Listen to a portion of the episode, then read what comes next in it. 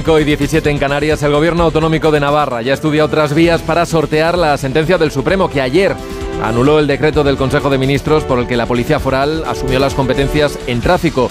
Sostiene el alto tribunal que una cesión de este tipo no puede hacerse por la vía del decreto, sino a través de una ley orgánica. Eva Mazares. El gobierno de Sánchez no se ajustó a la legalidad cuando traspasó a Navarra las competencias de tráfico de la Guardia Civil por la vía del decreto ley. Debía haber acudido a la vía parlamentaria bien reformando la LORAFNA, la ley que equivale a un estatuto de autonomía y que no recogía esas funciones, bien a través de una ley ordinaria.